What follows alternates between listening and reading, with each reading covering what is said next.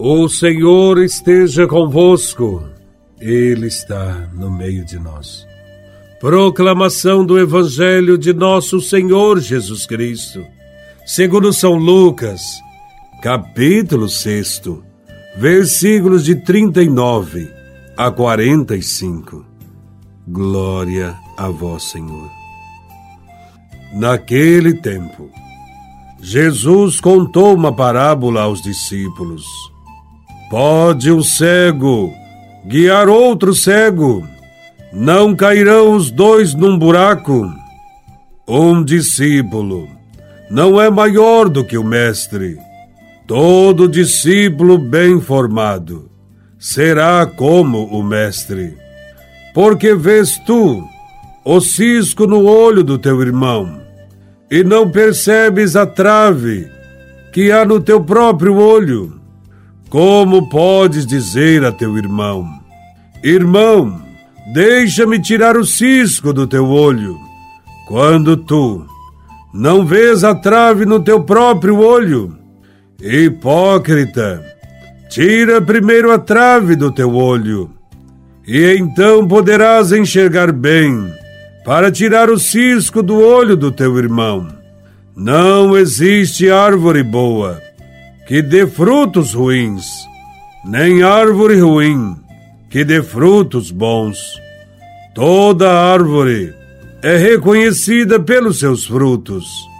Não se colhem figos e espinheiros, nem uvas de plantas espinhosas. O homem bom tira coisas boas do bom tesouro do seu coração, mas o homem mau tira coisas más do seu mau tesouro, pois sua boca fala do que o coração está cheio. Palavra da salvação. Glória a vós, Senhor. O Evangelho nos apresenta uma série de princípios propostos por Jesus de Nazaré a respeito dos mestres das comunidades cristãs. O Evangelho começa com um provérbio popular: Um cego não pode conduzir um outro cego. Em uma ocasião, Jesus tinha chamado os fariseus de cegos e guias cegos. E nesse Evangelho, os destinatários desta dramática advertência do Senhor são os próprios discípulos. Isto significa que também para os discípulos de Jesus existe o perigo de se comportarem como guias cegos. Os seguidores de Jesus devem enxergar bem, não podem ser cegos. Devem saber escolher os valores do reino de Deus e ensinar o caminho seguro do Evangelho para quem ainda está na escuridão. Portanto, o bom discípulo não pode abdicar da defesa da vida, da fraternidade, da partilha, do amor. Mas nem sempre é assim. Alguns seguidores de Jesus podem cair em tentação e até viver justificando o uso da violência, da guerra, da propagação do mal, do preconceito. Por isso, Jesus adverte sobre o grave perigo dos seus discípulos perderem a luz do Evangelho e voltarem às trevas, deixando-se guiar por falsos argumentos de pessoas não convertidas, isto é, dos que vivem como pagãos quando isso acontece, eles se tornam guias cegos, nos quais já não se pode mais confiar. Os falsos mestres cristãos estão sempre convencidos de que tudo o que dizem é sábio, certo e que corresponde plenamente ao Evangelho, quando na verdade não corresponde sentem-se sempre no direito de inventar novos mandamentos, novas normas, tudo em nome de Cristo e contrários ao que Cristo ensinou. Impõem-se preceitos que Jesus nunca sequer sonhou em dar. Inventam interpretações da Sagrada Escritura que justificam o mal e a violência contra os irmãos, quando na verdade Jesus pregou o amor.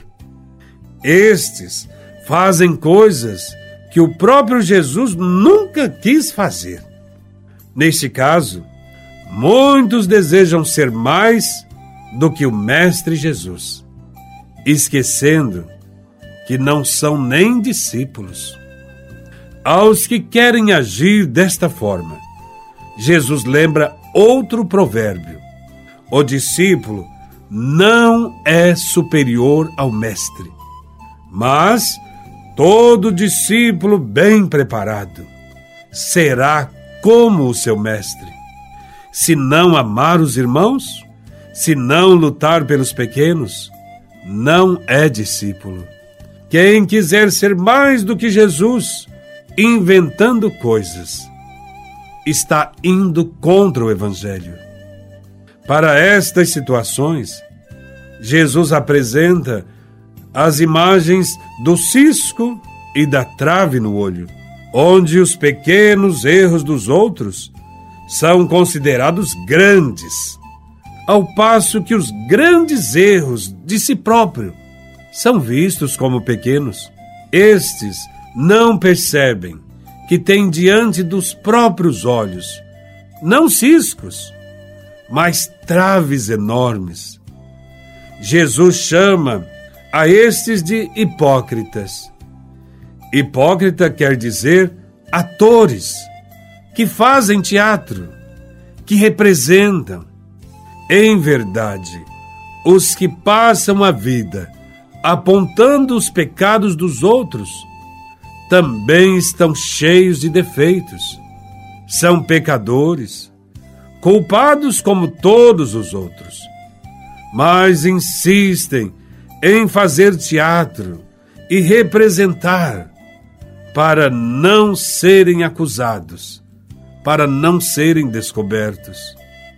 Mas como identificar os que são cegos e os que merecem confiança?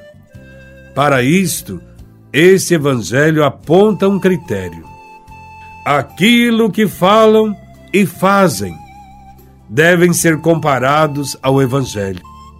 Assim, pode-se verificar se o que está sendo proposto é de fato algo bom, porque toda árvore boa produz bons frutos em favor dos irmãos, e toda árvore ruim produz frutos ruins contra os irmãos.